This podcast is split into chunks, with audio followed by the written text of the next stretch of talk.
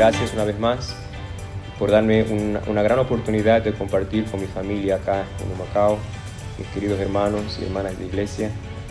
Eh, necesitamos el Espíritu Santo para entender tu palabra. Y no solamente para entenderla, Señor, que este sermón sea una experiencia de oración continua.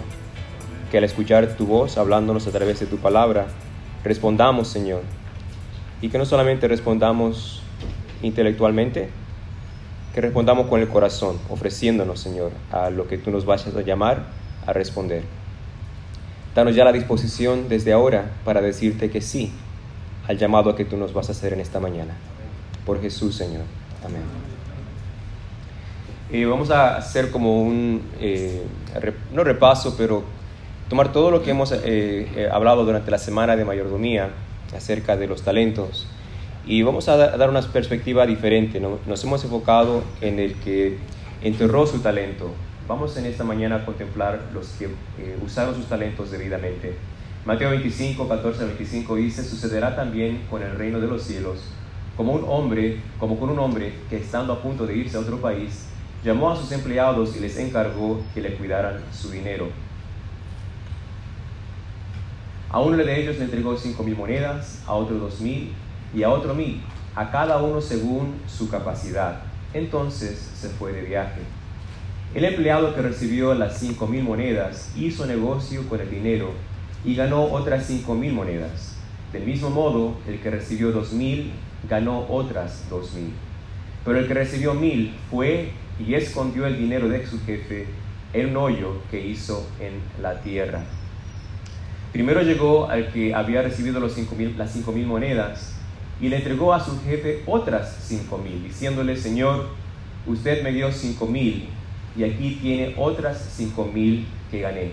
El jefe le dijo, muy bien, eres un empleado bueno y fiel. Ya que fuiste fiel en lo poco, te pondré a cargo de mucho más. Entra en el gozo de tu Señor. Señor, usted me dio dos mil, vino el segundo, y aquí tiene otras dos mil que gané. El jefe le dijo, muy bien, eres un empleado bueno y fiel. Ya que fuiste fiel en lo poco, te pondré a cargo de mucho. Entra en el gozo de tu Señor. Hemos estado viendo eh, las razones por las cuales muchas personas escogen enterrar su talento en la tierra y pensar que eso es lo más inteligente y valioso que pudieran hacer. Eh, Moisés pudo conseguir tres copias y tres de ustedes que estuvieron durante la semana de oración recibieron como obsequio las copias de uno de los libros que es uno de mis favoritos, Palabras de Vida del Gran Maestro. No sabía cómo se titulaba en español, en inglés es Christ Object Lessons. Y este libro toma todas las parábolas de Cristo y las expande. Se los recomiendo. Es uno de mis favoritos libros que ha ayudado muchísimo y me ha enriquecido mucho a mí como cristiano. Hablando acerca del que entierra su talento, dice, el que había recibido el menor don fue el que dejó su talento sin aprovechar. Aquí se da una amonestación a todos los que sienten que la pequeñez de sus dones los excusa de presentar servicio a Cristo. Si pudieran hacer algo grande, cuán gozosamente lo emprenderían, pero debido a que solo pueden servir en cosas pequeñas, creen que están justificados por no hacer nada. El hombre que deja de aprovechar su talento demuestra que si hubiera recibido cinco talentos, ¿qué hubiese hecho con los cinco? Los hubiese enterrado lo mismo como enterró el único que recibió el descuido de un solo talento mostró que despreciaba los dones del cielo. En esta parábola, Jesús presenta la necesidad de hacer qué cosa, mis queridos hermanos. De hacer qué cosa, mis queridos hermanos. Invertir el talento que se nos ha dado de tal, de tal forma en que tengamos, como cantamos en el himno de inicio, más más de Jesús, más oración, más consagración, más entendimiento. Tenemos la necesidad de invertir. Los talentos no se van a multiplicar de por sí solo. Hay que invertirlos, pero obviamente, ¿cómo? Nosotros tal vez sepamos cómo invertir nuestro dinero literal, eh, propiedades, eh, negocios, Wall Street, el Stock Exchange, pero cómo invertir los talentos espirituales. Los talentos que se usan son talentos que ¿qué les ocurre? Se multiplican. Y esta es una ley. Los talentos que se usan son talentos que ¿qué? Se multiplican. ¿Cuántos de ustedes quieren que sus talentos se multipliquen? ¿Cuántos de ustedes quieren invertir sus talentos? Pero ¿cómo, Ariel? Y esta es la pregunta que yo me hice cuando leí esta oración. ¿Cómo puedo? Yo quiero multiplicar, no quiero enterrar mi talento en la tierra. ¿Cómo puedo invertir el talento que Dios me ha dado? Vamos a hacer un poco de estudio bíblico en esta mañana. Eh, primera de Pedro capítulo 4 versículo 8. Estas son pasajes muy personales para mí porque estas son cosas que Dios me mostró a mí mientras yo trabajaba plantando iglesias en Columbus, Ohio, como obrero bíblico. Yo quería entender cómo hacer el mejor trabajo posible para el Señor. Y estas son cosas que el Señor nos mostró. Primera de Pedro 4.8 dice, y ante todo, tengan entre ustedes no simplemente amor, pero amor ferviente, porque el amor cubrirá multitud de pecados. Y aquí comenzó la jornada de este sermón. Cuando yo leí este pasaje, me hice esta pregunta, ¿qué significa que el amor cubre multitud de pecados? ¿El amor ignora las fallas? ¿Sí o no? Sí, en el sentido en que estamos dispuestos a perdonarlas, pero si yo tengo que perdonar una falta, estoy reconociendo que se ha hecho una falta. El amor, en inglés se dice, el, amor no levanta la alfombra y barre el sucio debajo de la alfombra y tapa con la alfombra y dicen, ya no hay más sucio. Así se limpia la casa, barriendo la mugre dentro de la, debajo de los muebles. mi esposa y yo a veces, eh, eh, como decía Jaime, Dios me está cambiando también. Yo antes invitaba a la gente y no decía nada a mi esposa que fulano de tal va a venir a la casa a tal hora. Y yo me aparecía a la casa y obviamente con dos nenas en la casa es difícil mantener la casa viéndose organizada y ordenada. Ustedes que tienen niños saben la dificultad que es uno arregla y por detrás vienen los niños y hacen desarreglos total. Y entonces descubrimos que hay un, lugar en la casa que podemos usar que se llama el closet. Y todo lo que no queremos que la gente vea, ¡fuágata! va al closet. Y cuando la gente entra, ve una casa inmaculada, una casa en orden, y dicen, ay, Dalín, tú eres una esposa asombrosa, una madre virtuosa. ¿Cómo puedes mantener tu casa así? Y pues ya tú sabes. Pero no, hablas, no abras esa puerta de ese closet. ¿Así se arregla la casa? No. Entonces, tenemos que entender qué significa esta frase. ¿Qué significa que el amor cubre multitud de pecados? Mis hermanos, nosotros como adventistas sabemos esto, pero yo lo decía y nunca lo practiqué hasta que llegué a este punto y dije, yo me puedo inventar un montón de tipos de interpretaciones, pero como adventistas, como cristianos, sabemos que la Biblia se interpreta con qué, mis hermanos? La Biblia se interpreta con la Biblia. ¿La Biblia se interpreta con qué, mis hermanos? Con lo que el pastor dice, con lo que Ariel dice, interpretamos la Biblia con la Biblia. Vamos a estudiar la Biblia esta mañana. Vamos a ver qué significa esto de que el amor cubrirá multitud de pecados y cómo todo esto se relaciona con la inversión de los talentos. Santiago 5, 19 al 20 es donde yo encontré la interpretación correcta de lo que significa la frase cubrir multitud de pecados. Hermanos, si alguno de ustedes se ha extraviado de la verdad y alguno lo hace volver, sepa que el que haga volver al pecador del error de su camino, salvará de muerte un alma y hará qué cosa finalmente? Cubrirá multitud de pecados. ¿Dónde vimos esa frase? En Pedro. En Pedro donde dice Pedro que tenemos que tener amor eh, ferviente en uno por otro, un amor que esté dispuesto a cubrir multitud de pecados. Y Santiago nos dice qué significa cubrir multitud de pecados. Cubrir multitud de pecados significa que cuando yo veo que un hermano de iglesia, una hermana de iglesia, deja de venir a la iglesia, ya es el enemigo, es el león rugiente que anda buscando a quién hacer qué cosa, cosquillitas, a quién devorar. Satanás no espera que ustedes vayan al mundo. Satanás está aquí presente esta mañana para arrastrarlos de la iglesia.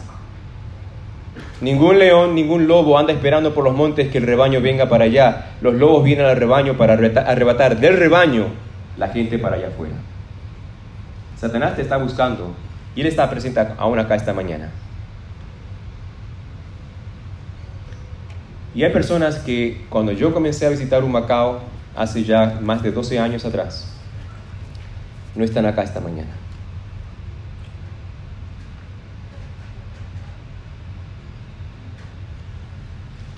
¿Qué es amor que cubre multitud de pecados? Es un amor que no puede soportar la idea de que un hermano o hermana se haya extraviado de la verdad y que yo no haga nada. Más bien que haga volver al pecador del error de su camino y salvar de muerte a un alma y cubrir multitud de pecados. Esto es lo que Pablo, Pablo eh, Pedro y Santiago están queriendo decir. Si yo me aparto de Cristo, Jesús dice, porque apartados de mí, nada puedes hacer. Una persona que se aparta de la fraternidad de hermanos, no que somos perfectos, pero ayuda, da ánimo. Cuando yo me aparto de Cristo y lo primero que empieza a ocurrir es dejar de venir a la iglesia, ya pido de interés en la iglesia, comienzo a, a juntarme con mis amigos del pasado, eso me pasó a mí. Mis decisiones son para el mal. Y comienzo a hacer un montón de pecados, malas decisiones, malas relaciones, malas inversiones del tiempo, mis recursos, etc. Y los pecados van acumulándose. Pero, por ejemplo, yo decido dejar de venir y apartarme de Cristo en este punto. Y antes de que yo llegue a estos puntos, alguien me visita, alguien me llama, alguien me busca, comienza a orar conmigo, me lleva a comer una pizza, comenzamos a hablar, la persona demuestra un interés sincero en mí, me demuestra que le duele verme como estoy espiritualmente, no en forma de juzgarme, en forma de amarme, en forma de alguien que no quiere que me pierda por la eternidad. Y cuando yo empiezo a sentir ese amor ferviente de esa persona, eh, empiezo a sentir, wow, yo le importo a alguien. Yo le importo a alguien. Y esa realización comienza a provocar en mí, a despertar en mí un deseo de regresar a Cristo. Y antes de que yo cometa todos estos malos, malas decisiones, regreso a Cristo y se cubren. Todos esos pecados nunca van a llegar a existir porque alguien se interpuso alguien se, interpuso entre todas esas malas decisiones y me trajo una vez más a Cristo Jesús. Eso es lo que significa tener amor ferviente, porque el amor cubre multitud de pecados. El amor en que a tus amigos, a tus amigas, tú vas a ser la persona que vas a va a decidir cuando yo, yo escuche en tus conversaciones cosas que me preocupen de tu estado espiritual, yo no me voy a quedar callado y decir, ese será el problema de ella, yo no, yo no voy a hacer lo que dice. No, el amor ferviente dice, no voy a hablar como Caín, porque Caín le dijo a Dios, ¿quién es, que soy acaso? ¿El, cuidador de, él? ¿El cuidador de ella? ¿Somos cuidadores de uno del otro, hermanos? Claro que Yo voy a acercar a mis amigos y mis amigas. Yo le he dicho esto en todas mis iglesias, especialmente a los jóvenes. Una de las marcas más ciertas, más exactas, más verdaderas que tú puedes ver de que alguien realmente es tu amigo, tu amiga, es si tú y esa persona oran juntas. Más de que nos gusta la misma música, más de que nos gusta la misma ropa, más de que nos gusta peinarnos o hacer las mismas cosas, Todas esas cosas las tiene la gente atea. La amistad dentro de la iglesia se define como la persona con quien tú puedes orar y orar honestamente. ¿Se entiende, hermanos? No orar en manera general, pero orar en manera específica. Mis padres estaban gritándose la otra noche y empezaron a hablarse una vez más de que se van a divorciar y quiero que ores por mí, estoy bien triste, estoy casi entrando en una depresión. Y saber que esa amiga no va a tomar esa información y divulgarla. Esa amiga no va a tomar esa información y atacarme, y utilizarla para meterme puñal en la espalda. Esa amiga va a tomar esa, esa información y va a derramar lágrimas junto conmigo, intercediendo por mis padres, intercediendo por mi familia. ¿Es eso amor ferviente, hermano? ¿Sí o no? Y eso es lo que Pedro dice que debe estar presente en cada iglesia. Amén. Esto es lo que la iglesia necesita. Eso es lo que significa cubrir multitud de pecados. Gálatas 6.1 dice, si alguno es sorprendido en alguna falta, ustedes que son, ¿qué cosa? Espirituales, restáurenlo con espíritu de humildad. Vamos a, profundizar un poco más. Pedro y Santiago nos han dado un gran vistazo, un gran principio El amor ferviente es el amor que va y busca a los que se descarrían de la verdad y con amor y humildad los traen. Pero Pablo añade una palabra más. Ustedes que son espirituales. ¿Qué significa esa frase de ser espirituales?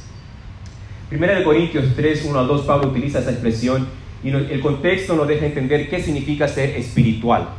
Primera de Corintios 3, 1 al 2 dice, de manera que yo, hermanos, no pude hablarles como a, aquí está la, la expresión, como a espirituales, sino como a qué? A niños en Cristo les di a beber qué cosa? Leche. Así que en manera de contraste, podríamos discernir que ser espirituales es lo opuesto a ser un niño. Así que, ¿qué sinónimo podríamos utilizar en vez de espirituales? Adultos. Pero voy a ir un poco más allá, Manny, de adultos. Hay adultos que actúan como niños. Maduros. Esta es la traducción Dios habla hoy.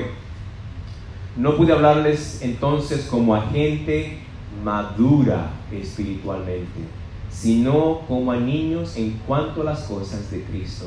Les di una enseñanza sencilla, igual que a un niño de pecho que se le da leche. ¿Es malo tomar leche? ¿Es malo tomar leche de botella? ¿Es malo tomar leche de botella, sí o no?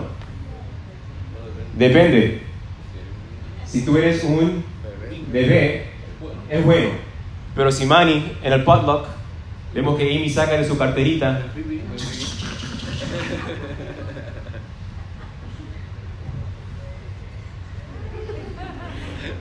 Yo creo que la próxima junta se reuniría para ver si Manny debería seguir siendo como anciano. Podría ser el bebé de la iglesia, pero no el anciano de la iglesia. No hay nada malo con la botella, siempre y cuando tú seas un bebé. Vamos a retroceder hasta lo que hemos estudiado hasta ahora. Pedro dice, amor ferviente que cubre multitud de pecados, es amor que va y busca al que sea descarriado. Pero Pablo nos advierte, nos amonesta, no traten de ir a buscar a una persona que se ha descarriado, a menos que ustedes sean espirituales y no entendemos que ser una persona espiritual es ser una persona espiritualmente ¿qué? Madura. Es, por eso, hablando de la, escuela sabática, de cónyuges iguales, desiguales, cuando yo tenía 17 años, mi mamá vio el panorama de la iglesia que yo asistía en la calle 13 de Harrisburg y vio que no había jóvenes, específicamente no había jovencitas y mi mamá dijo, ya Ariel y Marcelo están en la edad de 17, 18 años y van a querer empezar a pensar en compañera de vida. Y en esta iglesia no hay. Hay puros varones, no hay muchachitas, no hay jovencitas. Así que nos fuimos a la iglesia americana. Y en la iglesia americana había jovencitas. Lamentablemente, como hablábamos en la escuela sabática, eran, estaban, pero no eran. Y yo también estaba, pero tampoco era. Así que nos llevamos muy bien. Hermano y yo dijimos, ¡uh! La lotería. Acá hay como 20 muchachitas. Pero yo no era espiritual. Y me di cuenta, con estas muchachitas de la iglesia, que no puedo ser realmente lo que soy. Pero con las muchachas del mundo sí. Y pensé, bueno, las de allá son más bonitas que las de acá. Las traigo. Pero cuando una persona no espiritual se une con una persona del mundo, la influencia es hacia la iglesia o hacia el mundo. Hacia el mundo.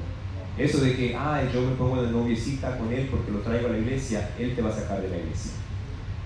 Si tú estás con botella todavía, te vas a salir. Las únicas personas que Pablo califica como capaces de ir y buscar con amor fraternal el amor que cubre multitud de pecados, es exclusivamente para aquellos que escogen ser personas espiritualmente como maduras. ¿Estamos entendiendo hasta ahora, hermanos? Y eso está muy vinculado con el uso de los talentos. ¿Qué es ser maduro espiritualmente, ¿Es la edad? ¿Es edad lo que determina si una persona es madura espiritualmente, sí o no? No. Tal cual hay niños adultos que actúan como niños, hay hermanos de iglesia que han estado en la iglesia, son añejos y sin embargo espiritualmente son inmaduros. ¿Cómo podemos madurar espiritualmente? ¿Cómo puedo madurar espiritualmente? Vamos a hacer un poco de, definiciones de lo que decía Jesús cuando Nicodemo le preguntaba cosas espirituales. Jesús utilizó las cosas que él había creado los procesos de nacer de nuevo. Y pienso que mucho, por eso me gusta ese libro Palabras de Vida del Gran Maestro, porque en ese libro se toma todas las cosas espirituales y se las compara con cosas que podemos ver. El bebé necesita que se le alimente lo que otros preparan un bebé nunca va a poder ir a la cocina y calentarse su leche, preparar la botella, etc. Lo tiene que hacer otra persona. Otra persona le prepara la comida y otra persona le da la comida. En la segunda fase de nosotros como seres humanos, llegamos a la etapa en que el niño, tú le pones la comida en el frente con el plato y la cuchara o el tenedor, y el niño va a tomar ese cuchillo o ese tenedor y va a poder, ¿qué cosa? Alimentarse a sí mismo. Esa es la fase número dos. Los niños, especialmente Naya, que ve a su hermana mayor que come con cuchara, ella estaba ansiosa de poder coger esa cuchara y poder, y obviamente al principio no llegaba a la boca, llegaba a la oreja, al pelo, al papá, a la pared, por todas partes. Era, se convertía en Picasso. Anaya pintaba sus pinturas abstractas con la zanahoria y la remolacha. Pero eventualmente el porcentaje de la comida que llegaba a la boca iba gradualmente aumentando. Porque ella ya no quería ser niña. No le digan a ella que es niña pequeña, porque a ella es nena grande, ¿verdad que sí? ella es nena grande. Nosotros, Jesús dice, para entrar al reino de los cielos deberíamos ser como los niños. Porque los niños no quieren quedarse niños, los niños quieren ser niños estas cosas nadie me las explicó a mí. Yo pensaba que la vida cristiana se, se centraba en algún día yo estar con un pastor, que el pastor me mojara, la iglesia dijera amén y ya cumplí. Si esa experiencia es genuina, si esa experiencia está saturada por la presencia del Espíritu Santo y Cristo en el corazón a través de su palabra, esa persona acaba de experimentar lo que Jesús le dijo a Nicodemo. Esa persona ha tenido qué experiencia? Ha nacido de nuevo. Y si ha nacido de nuevo, ¿en qué estado espiritual se encuentra? Un bebé espiritual. Este no es el final, sino más bien el comienzo, el principio. ¿Cómo crecer espiritualmente, hermanos? Porque muchos de nosotros pensamos que esto es todo. Ya, me bauticé, tomé los estudios bíblicos que alguien preparó, que alguien me dio, y yo tomé la decisión de bautizarme, pero no nos damos cuenta del lenguaje. Alguien tomó estudios bíblicos que otra persona había preparado y otra persona me estaba dando a mí de comer espiritualmente. ¿En qué estado espiritual me encuentro? Botella. Pero muchas personas, personas llegamos a la conclusión de que, hey, ya no estoy yo aquí, ahora yo estoy acá. Yo me estoy alimentando, yo estudio la escuela sabática, yo puedo enseñar la escuela sabática. Y me puse a pensar, ¿aún el folleto de escuela sabática lo preparamos nosotros? Alguien lo prepara. Esta persona es una persona que puede tomar estudios bíblicos, la fe de Jesús, el folleto de escuela sabática, y alimentarse de eso y compartir un poco con otras personas. Pero yo no lo he desarrollado. Presten atención, hermanos. Nadie me explicó esto a mí y yo he encontrado que esta es la clave de invertir el talento como Dios manda. Solamente estas personas pueden llegar a invertir su talento. Una persona madura espiritualmente es una persona que puede preparar comida para sí mismo, pero también la puede preparar para otras personas. ¿Cuántos de nosotros estamos contentos que tenemos un padlock? ¿Tenemos padlock hoy, verdad? ¿Cuántos estamos contentos que vamos a tener padlock? A mí me encanta esta época del año porque hay tembleque y majarete. Los otros días estuvimos haciendo tembleque en casa de mi suegra y es un labor de amor. Ese es amor ferviente, hacer un, un tembleque. De licuar el coco, exprimirlo y hacer todas esas cosas. Amanda me estaba explicando también cómo ella hizo esto el año pasado. Y ese es amor fraternal, ese amor ferviente, porque es un trabajo que uno suda haciéndolo. Cuando estemos ahí arriba, hermanos, yo estoy pidiendo que el Espíritu Santo nos recuerde alguien, una persona madura, ha producido alimento, no solamente para el autoconsumo, ha llegado al punto en que esta persona puede producir alimento que no solamente la alimenta a sí misma, pero puede alimentar a las multitudes. Y nosotros nos estamos beneficiando de esto. Es una pregunta de mis amigos solteros, los hombres, los muchachos solteros. ¿Cuántos de ustedes saben cocinar? Levanten las manos. Y Amén. Este levantó ¡puágata! Casi toca el techo. Pero no soltero. Pero no soltero. Qué pena. ¿Saben hervir agua? Estamos comenzando. Es el 50% para hacer arroz. Después hay que agregar el arroz al agua hirviendo. Mi mamá, cuando estábamos eh, recién llegados a Estados Unidos, mi mamá me miró a, mi hermano y a mí y dijo, eh, vengan a la cocina porque les voy a enseñar a cocinar. Estamos en Norteamérica y aquí parece que la- las mamás no les enseñan a, a las nenas a cocinar. Yo no quiero que ustedes pasen hambre, vengan a aprender a cocinar. Mi hermano cocina y yo cocino. Y yo pienso que cocino bien porque mi esposa come mi comida y no a la fuerza. Y no por lástima. Hay cosas que ella me pide que yo haga. Así que algo bueno estaré haciendo. Y mis nenas me piden la granola que yo hago, algunos brownies también. Así que, y me gusta. Me gusta cocinar porque cocino algo que a mí me gusta comer y me encanta. Escuchen bien. A mí me gusta la comida, pero ¿saben lo que me gusta más que estoy experimentando ahora que tengo una esposa e hijas? He encontrado un gozo superior. El gozo de que lo que yo he cocinado, ellas lo disfrutan. Y ver a mis hijas decir, papá, quiero más de lo que tú has hecho. Así que a mí no me cuesta trabajo hacer la comida, porque disfruto que ellas la disfruten. ¿Están entendiendo, hermanos?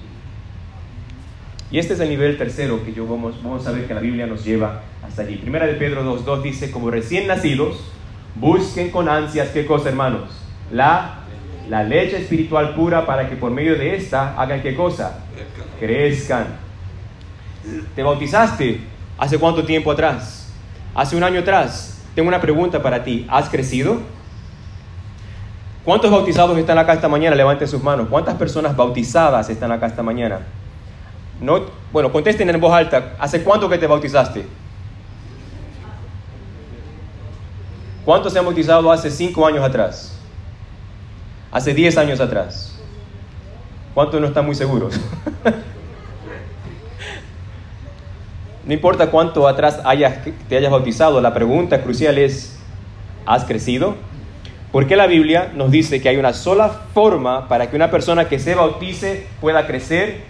La persona solamente puede crecer a través de la leche espiritual, que si ustedes ven el contexto de Pedro, es la palabra de Dios. ¿Qué es, hermanos? Y si usted se ha bautizado y su dieta no ha consistido de la palabra de Dios, de esta leche espiritual no adulterada, si usted no se ha alimentado después de haber nacido de nuevo, ¿ha crecido? No. ¿Ha crecido? No.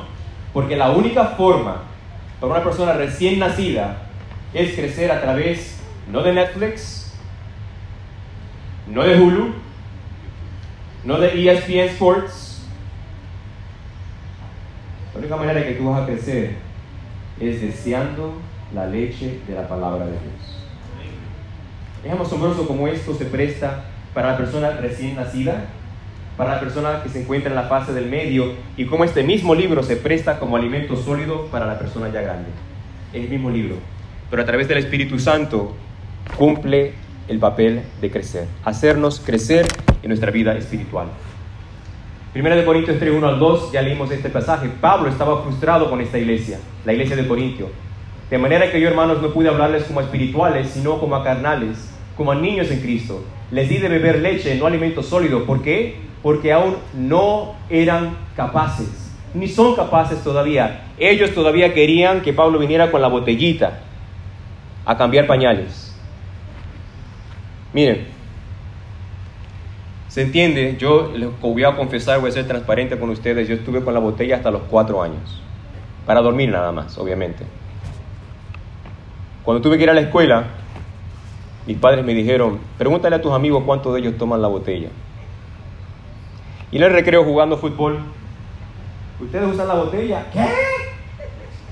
¿Estás loco?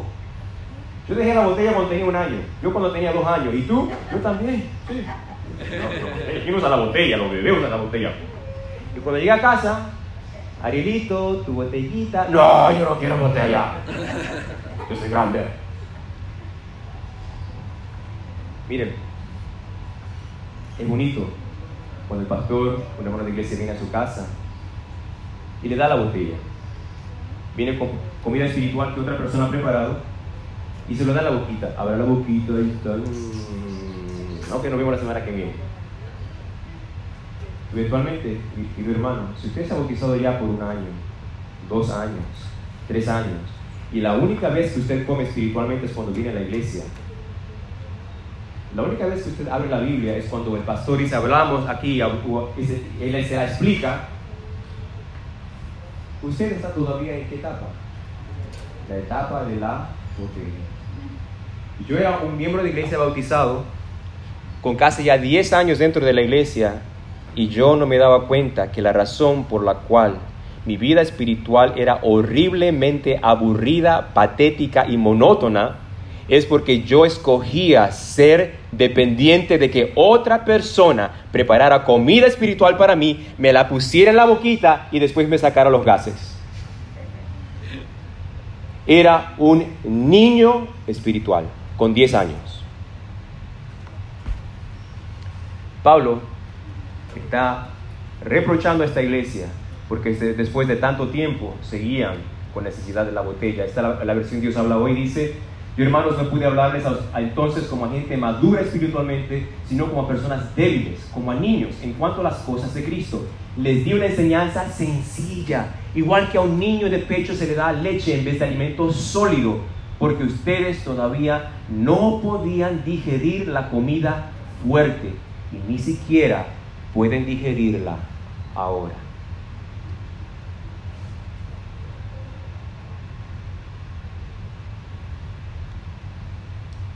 Ese es el nivel 1. Por la gracia de Dios, hay personas acá presentes esta mañana que han llegado, han dicho, ya, ya suficiente con la botella, como yo los cuatro años, cinco años en la escuela. No más botella para mí, yo quiero, yo quiero ser nene grande.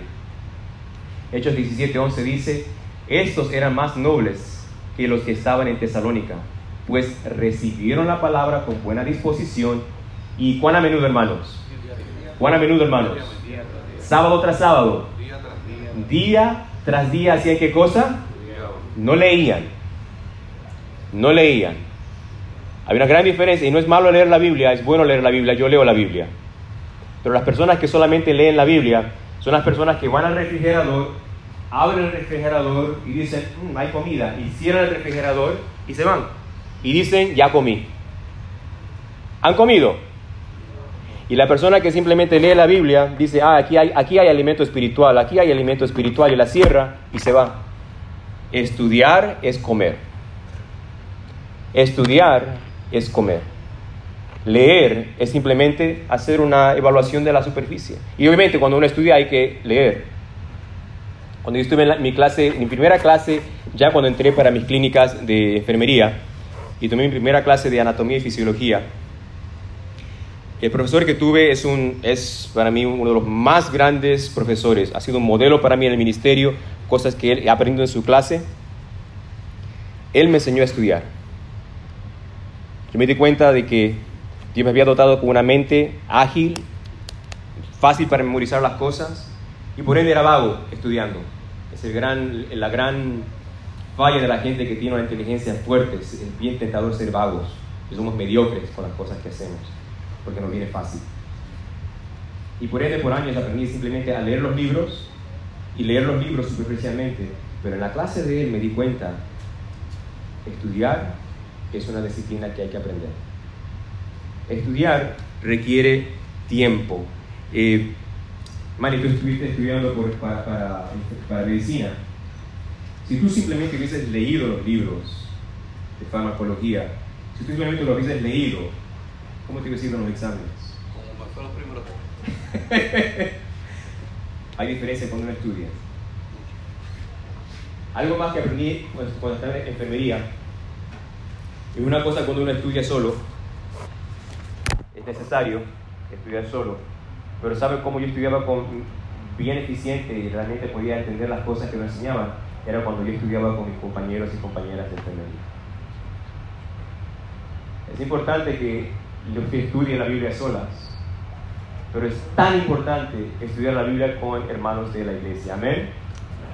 Y les voy a decir algo, si ustedes están esperando que la iglesia abra las puertas para ustedes estudiar con los hermanos de la iglesia, estamos ya fallando como iglesia. Nuestros pioneros no esperaban a que la iglesia abriera para reunión de oración o abriera para un estudio bíblico. Nuestros pioneros se reunían en las casas de los hermanos, no para cuchichear ni para chismear, no para cachetear comida. Se reunían en las casas de los hermanos y traían, ¿saben qué?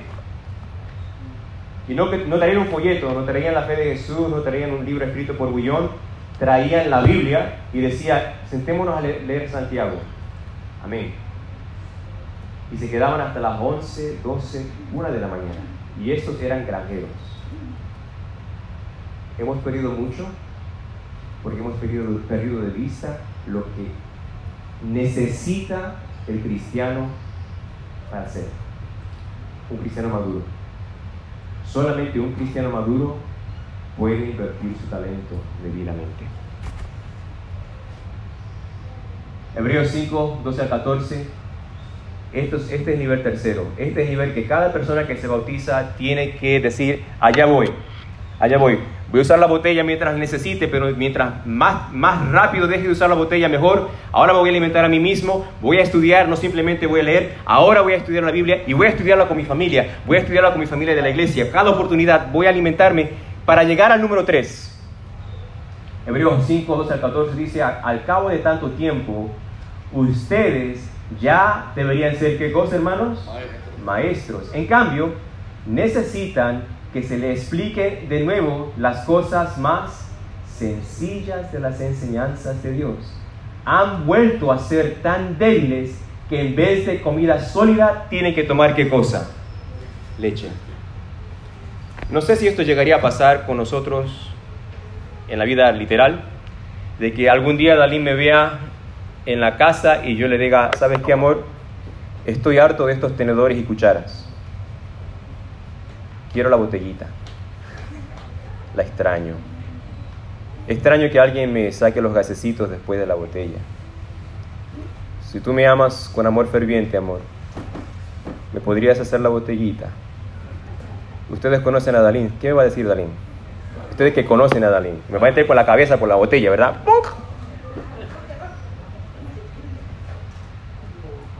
Porque me ama me va a dar un botellazo con amor. Ferviente. Ferviente.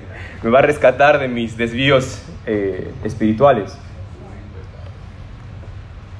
Pero espiritualmente, hermanos, usted algún día tal vez habrá sido una persona que enseñaba, pero si usted ha dejado, espiritualmente sí podemos regresar a ser personas que ya no pueden digerir las cosas sólidas y tenemos una vez más que comenzar con leche.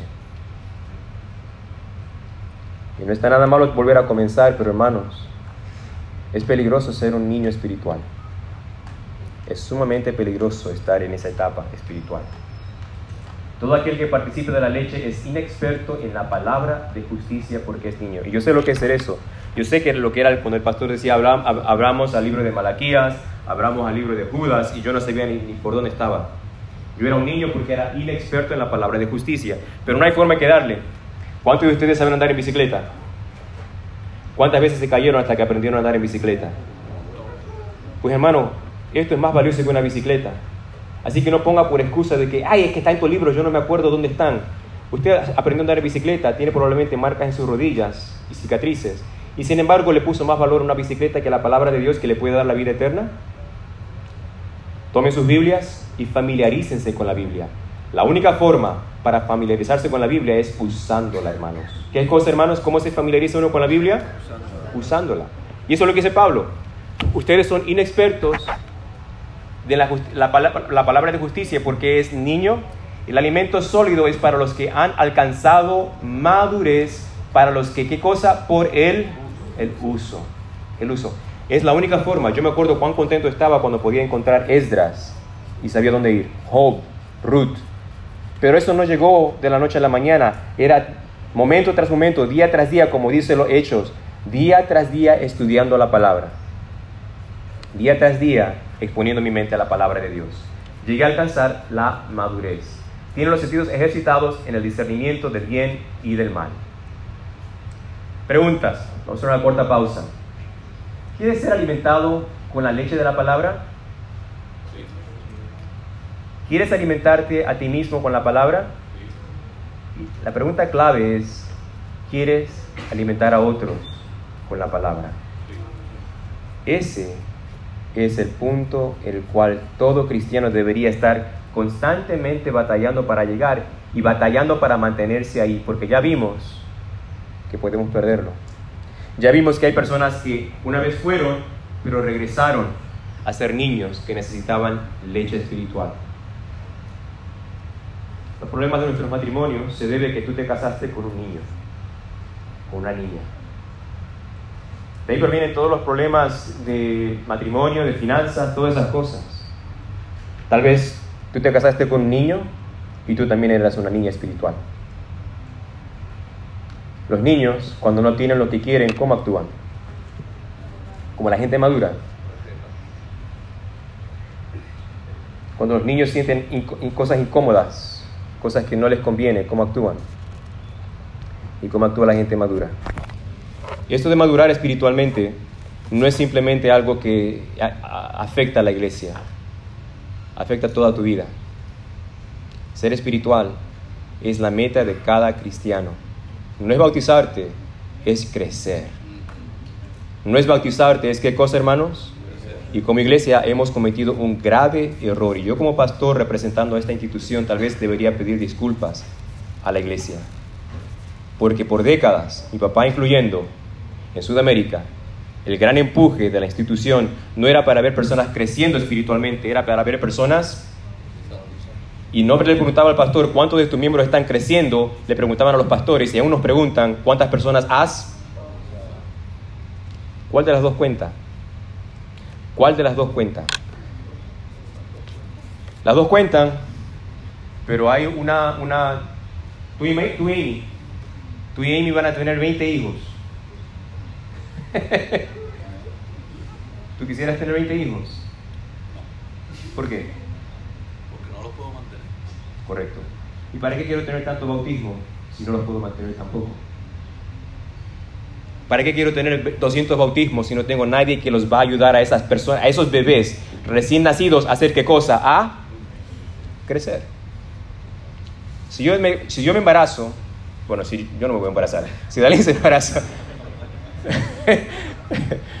si Dalín se embaraza y no estamos preparados para tener un bebé, y dejamos que la televisión nos críe el bebé, que el iPad y los teléfonos nos críen el bebé. Estamos realmente... Y si yo tengo una persona y la traemos para bautizarse, y después del día de su bautismo ya nadie la llama, nadie se acerca, nadie la alimenta. Acuérdense, cuando uno se bautiza, ha nacido de nuevo, ¿en qué estado se encuentra la persona? ¿Y qué necesita constantemente un bebé? ¿Alguien que? Una vez a la semana diariamente. Diar every day. Y después nos preguntamos por qué tuvimos 20 bautismos y hoy día solamente tenemos 5 de esas personas. Dejamos que esos bebés murieran.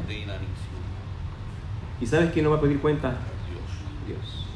¿Dónde están los hijos? ¿Dónde están los hijos que te di? Como pastor, yo tengo que pedirle perdón a Dios y que Él cambie mi manera de ser mi ministerio. Porque me he dado cuenta, es mejor tener gente madura y que va creciendo, porque entonces cuando Dios nos dé los bebés, hay otra gente que me lo va a poder también cuidar. Jan es una gran ayuda en nuestra casa. Esta mañana estábamos tratando de llegar a tiempo y papá no podía poner el vestido a Naya.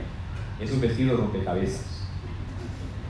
Yo no tuve hermanas, las cosas de mujeres son un misterio para mí. Y ese vestido era un. El cual no pídanlo para que lo vean. Esas cosas me cabeza tratar de poner bien tiritas. Y yo la tenía a mi pobre hija toda así. Y estábamos todos apurados. Pero vino mi hija mayor, mi nena mayor a quien invertimos tiempo cri- criándola para que creciera. Ella me dijo, papá, yo sé cómo hacerlo.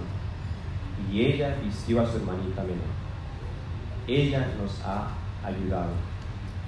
Como pastor me doy cuenta, yo tengo dos opciones. O bautizo y me saco los pocos pelos que me quedan, tratando de cuidar a tantos bebés, o me enfoco en crecer a cada miembro de iglesia para que cuando Dios nos dé estos nuevos bebés, tenga ya hermanos y hermanas en Cristo maduros que puedan hacer qué cosa? Cuidar a estos bebés. Amén. El énfasis no es bautizar. La Biblia enfatiza crecer. ¿Qué enfatiza, hermanos? Crecer. Y una vez más la pregunta es a ti. Desde el día que tú fuiste bautizado, ¿has crecido? La única forma que puedes haber crecido es si este libro ha estado de manera incremental, siendo más y más parte del centro de tu vida. No, no hay otra forma. No crecemos viendo 3 ABN, no, creciendo, no crecemos escuchando sermones. Nos alimentan, pero no es lo mismo. El que empieza, esta es una de mis partes favoritas de ese libro de palabras de vida del gran maestro. Tan hermosas. El que empieza con mucho conocimiento, ¿verdad? El que empieza con poco conocimiento de una manera humilde. ¿Y hace qué cosa con lo que conoce? Comparte. Comparte lo que sabe mientras busca diligentemente un conocimiento. Mayor. Eso se podría resumir que esta persona está escogiendo hacer qué cosa? Crecer. Quiero crecer. Pero no voy a esperar hasta que sea grande para compartir. Comparto lo que yo sé ahora. No tendré mucho conocimiento, pero lo que sé lo comparto. Hallará todo el tesoro celestial que espera su demanda. Comenzamos con el himno Más de Jesús. Cuanto más trate de impartir luz, ¿qué cosa? Más luz recibirá. Cuanto más procure uno explicar la palabra de Dios a otros con amor por las almas, más clara se le presentará esta. Cuanto más usemos nuestro conocimiento y ejercitemos nuestras facultades, más conocimiento y poder tendremos. Hermanos, hasta ahora quiero que me contesten esta pregunta. ¿Cómo usted puede entender la palabra de Dios mejor? Estudiándola, enseñándola. Es- estudiándola con la intención de enseñar a otros. Porque mientras más trato de explicar a otros, más la voy a entender yo. ¿Están entendiendo, hermanos? Uno crece dando. Uno crece dando. ¿Cuán a menudo daba el maná a Dios? Diariamente. ¿Qué le pasaba a la gente que tomaba el maná y recogía un poco más y lo ponía en su jarra y lo guardaba por ahí?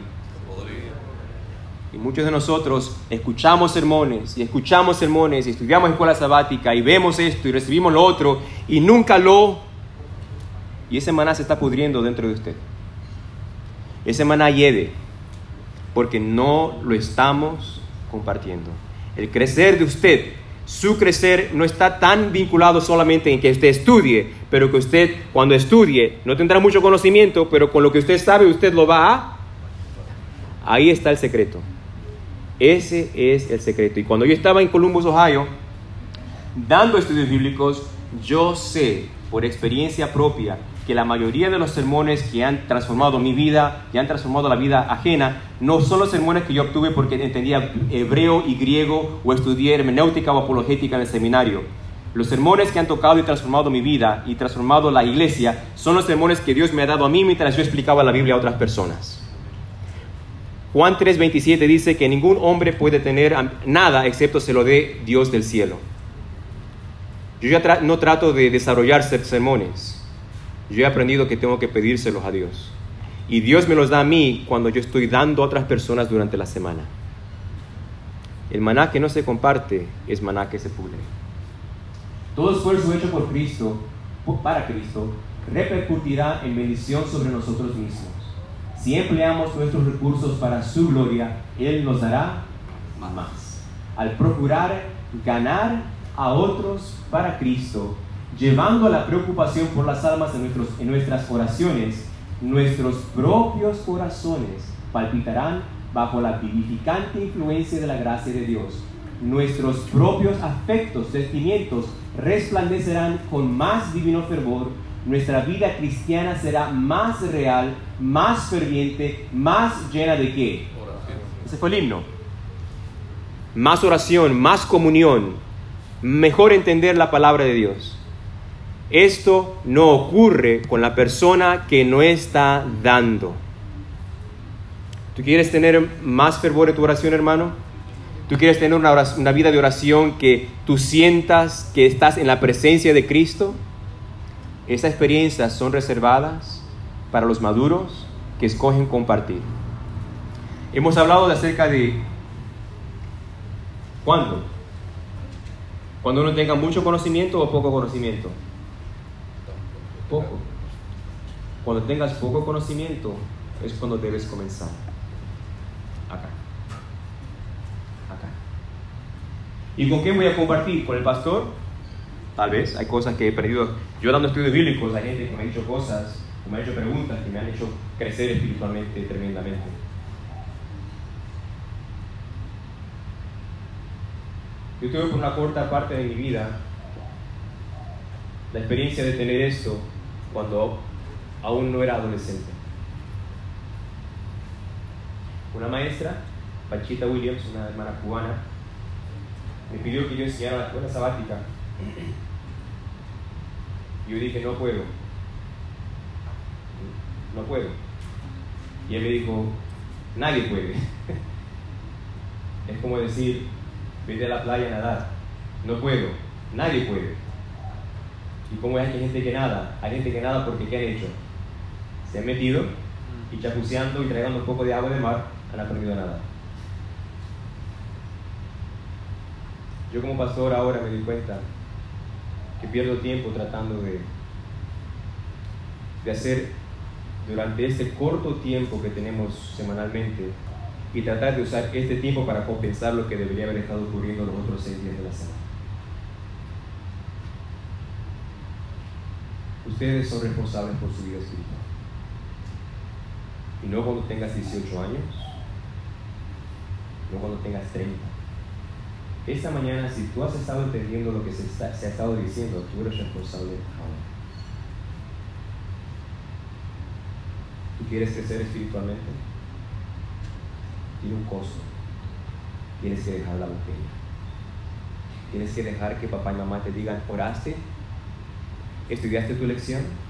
Eso es espiritualmente estar todavía con la botella. You need to take ownership. Tú tienes que llegar al punto, no de decir me bautizo, pero de decir, ya basta de que papá y mamá me estén dando la- botella. Señor, aliméntame tú. Señor, háblame a mí.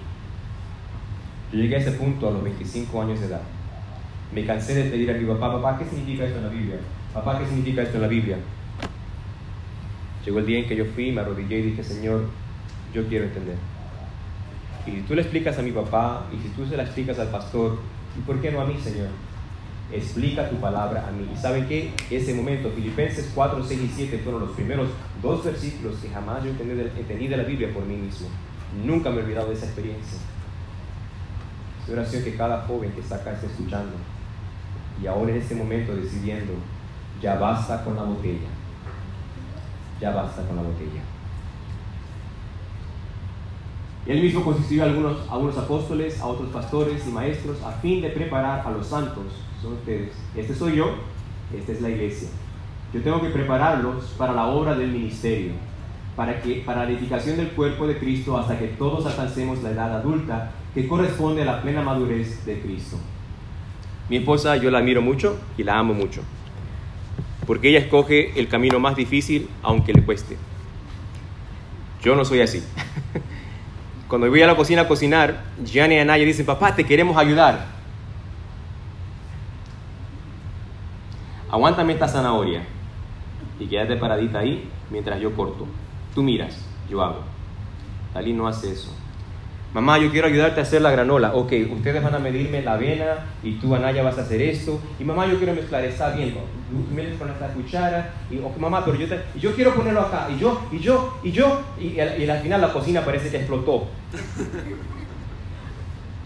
Y da mucho más trabajo que nuestras hijas nos ayuden a cocinar, pero ¿saben qué? No hay otra manera de que ellas aprendan a cocinar ellas mismas. It's messy, pero esencial. Y Yo como pastor a veces me doy cuenta que yo podría dar un mejor estudio bíblico, o haber hecho una mejor explicación, o haber hecho algo un poco mejor que las otras personas, que un laico.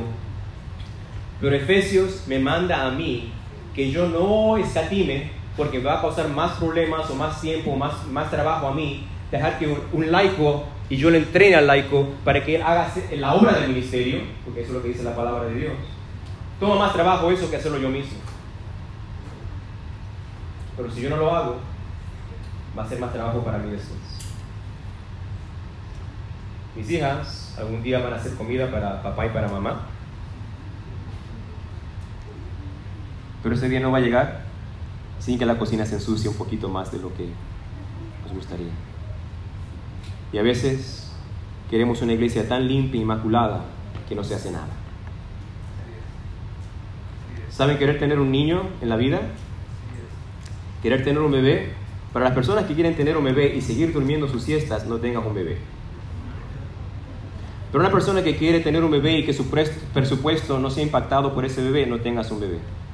Si tú quieres tener un bebé y seguir viviendo tu vida de soltero o de soltera, no tengas un bebé. Porque tener un bebé cambia toda la vida. Como iglesias, ¿cuántos de ustedes quieren que tengamos bautismos en el 2020? ¿Cuántos quieren que Humacao tenga bautismos? ¿Saben lo que significa tener bautismos? Es tener bebés. Y si queremos tener bebés, pero seguir haciendo las cosas como seguimos haciéndolas, es ridículo. Es como yo y mi esposa decir, vamos a tener bebés, pero sigamos haciendo vacaciones cuando se nos antoje, vámonos a dormir cuando se nos, nos dé la gana, eh, vámonos a hacer esto, a hacer lo otro. No, ahora que tenemos niñas, nuestra responsabilidad es que ellas crezcan adecuada y saludablemente. Y si en el 2020 tenemos bautismos, ¿es la responsabilidad del pastor? ¿Es la responsabilidad del pastor, hermanos? También. También. Pero a nosotros los pastores nos van a cambiar. Pero ¿saben quién se queda? Los hermanos y las hermanas. Queridos hermanos, yo los quiero con todo mi corazón. Yo he llegado a conocer a algunos de ustedes cuando todavía no se afeitaban, hace más de una década atrás. Yo no quisiera que al yo seguir viniendo cada Navidad para Humacao, que ustedes faltaran algún día de esos. La única manera que tú te vas a quedar en la iglesia es dejando la botella, no sintiéndote conforme que tú estás estudiando en la escuela sabática semanalmente. La única forma en que tú vas a poder sobrevivir como un cristiano es ser un cristiano maduro.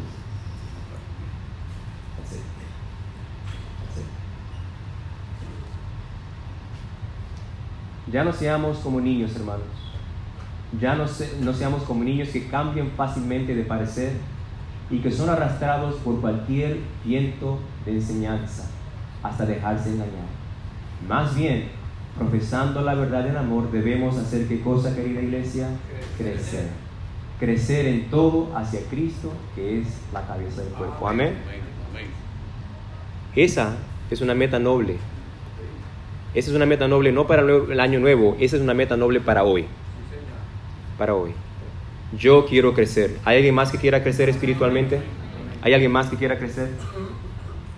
Quiero nacer de nuevo, quiero crecer, quiero ser maduro. Voy a terminar este sermón haciendo tres llamados. Hay alguien que se encuentra aquí en esta mañana que reconoce que tiene que nacer de nuevo que reconoce que tiene que tomar la decisión de nacer de nuevo. Si hay alguien esta mañana que el Espíritu Santo te está despertando el deseo de comenzar esta jornada espiritual, te voy a pedir que te pongas de pie. Si hay alguien aquí en esta mañana que el Espíritu Santo te ha estado hablando por tiempo ya, que tú deberías bautizarte y nacer de nuevo y ser un bebé para crecer. Yo no sé quién estará acá esta mañana, pero si hay alguien que necesita tomar esa decisión, no puedo clausurar este sermón sin darte ese- esa oportunidad. Si hay alguien aquí esta mañana que sabe que Dios te ha estado hablando al corazón y tú tienes que nacer de nuevo, de la palabra, del espíritu y del agua. Quisiera invitarte a ponerte de pie, si hubiera alguien en esta mañana que necesita tomar esta decisión. Si no la hay, hay alguien aquí en esta mañana que quiere dejar la botella. Hay alguien aquí en esta mañana que quiere dejar la botella y decir, ya suficiente que mis padres, ya suficiente que el pastor. Hoy, hoy, Padre, yo quiero, Padre Celestial, yo quiero que tú me alimentes a mí. Hay alguien esta mañana que quiere tomar esa decisión, te invito a que tú te pongas de pie. Hay alguien que quiere decir, yo voy a tomar la determinación de que mi vida espiritual va a ser entre yo y Dios. Dios me va a alimentar a mí. ¿Hay ¿Alguien que quisiera tomar esa decisión esta mañana y ponerse de pie?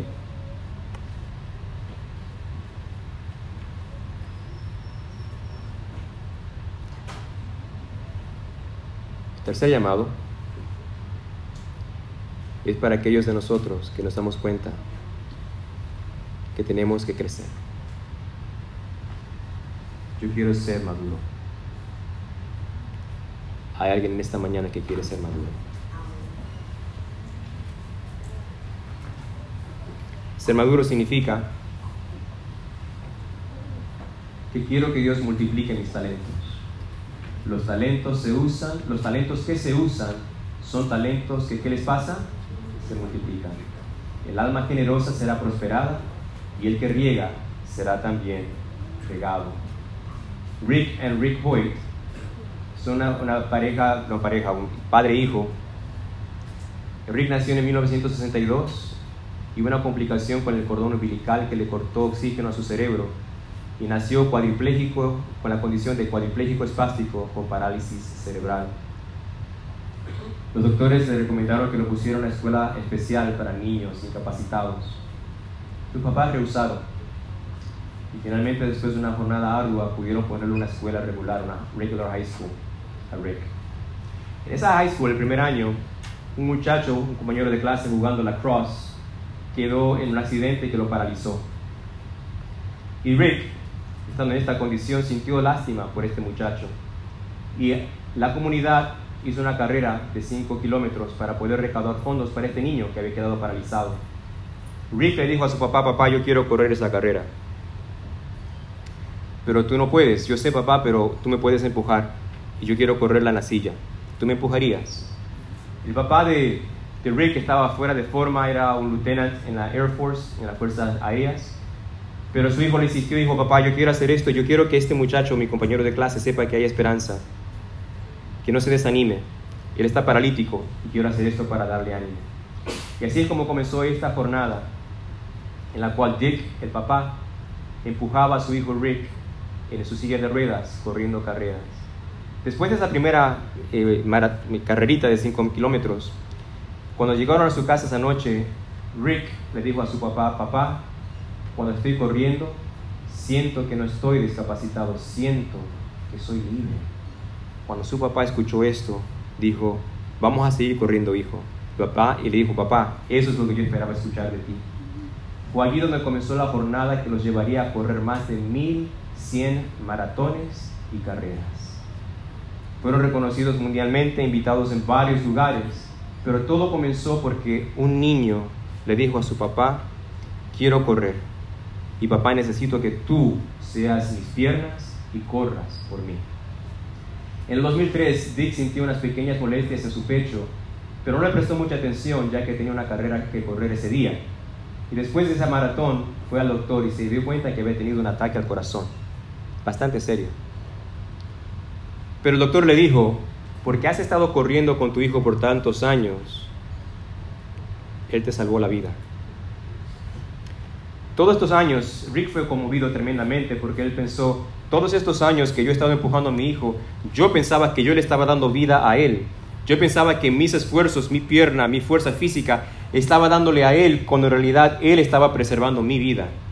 Yo no me di cuenta cuán deficiente era mi corazón genéticamente. Los doctores le dijeron, Dick, you should be dead today.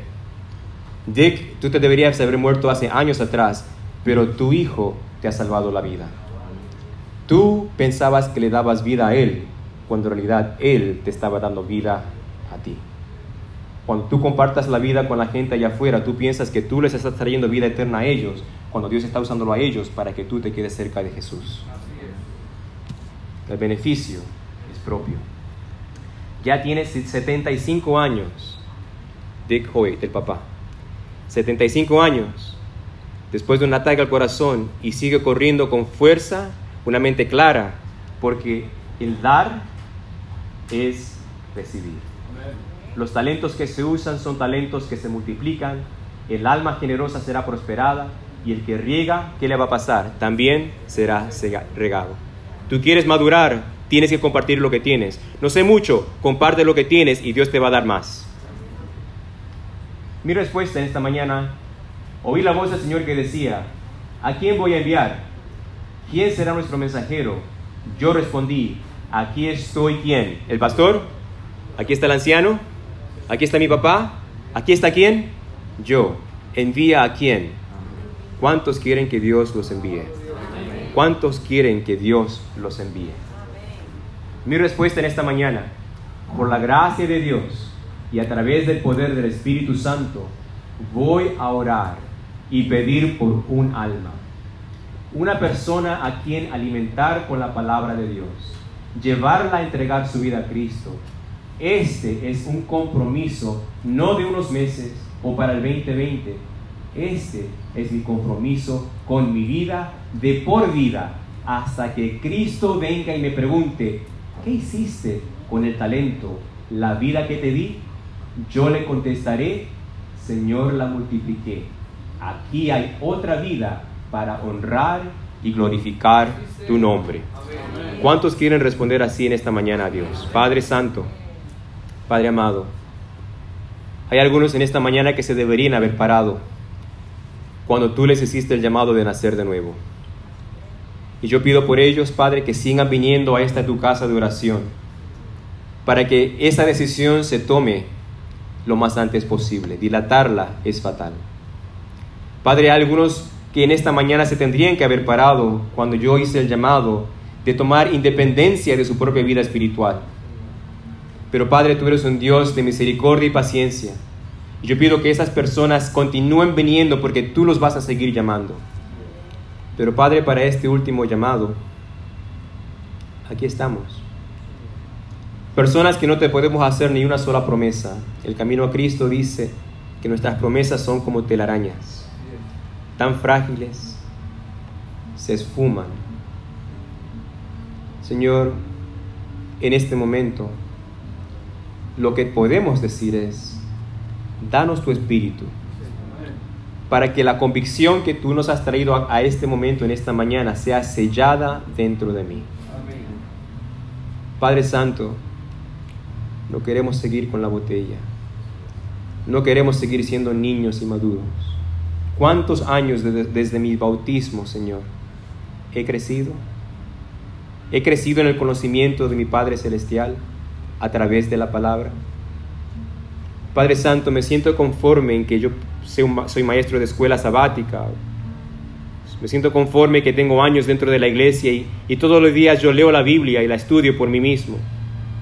Aunque eso no sea malo, quedarse así, Señor, por años es fatal. Es regresar a ser un niño una niña espiritual. Esta mañana, Padre Santo, tú a la iglesia de Humacao 1 le estás dando una gran invitación ser maduros, crecer para ser maduros y llegar a la madurez de Cristo Jesús, en la cual habite en nosotros amor ferviente, el amor que llamará y buscará a los que un día antes se reunían en este templo, pero ya no más. Aquellos padres que en algún tiempo compartían y convivían con nosotros en esta iglesia y ya no están con nosotros. ¿Para qué pedirte por más niños cuando nos cuidamos, Padre, por los que tenemos?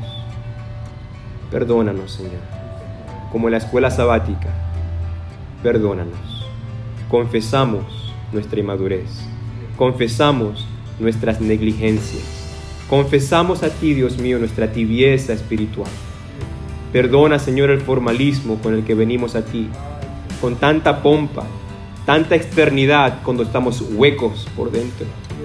Muchos de nosotros necesitamos leche esta mañana. Ser nutridos una vez más, ser fortalecidos una vez más. Yo pido por aquellos, Padre, que su fe está flaqueando en este momento. Que tu Espíritu les deje saber que tú los amas, que tú deseas que ellos crezcan, que crezcan espiritualmente. Padre, nuestros trabajos, abre nuestros ojos y nuestros oídos para las oportunidades en las que podamos compartir lo que sepamos, compartirlo con amor, con sabiduría. Padre Santo, a cada hermano y hermana que está acá presente, yo ruego que en tu providencia les pongas en sus caminos una alma, una persona a quien ellos puedan invertir meses y años compartiendo de ti hasta llevarlos a los pies de Jesús. Necesitamos esa experiencia. De la misma forma en que el papá necesitaba empujar a su hijo para ser saludable y no morir de un ataque cardíaco, nosotros necesitamos trabajar por las salvaciones de las almas aquí en Humacao o nosotros mismos nos vamos a morir espiritualmente. Necesitamos almas. Guíanos, Señor. Guíanos para que crezcamos y seamos como tu Hijo Jesús. Gracias, gracias por este mensaje. Que nuestra respuesta a través de tu poder se haga una realidad. En el nombre de Jesús. Amén, Señor.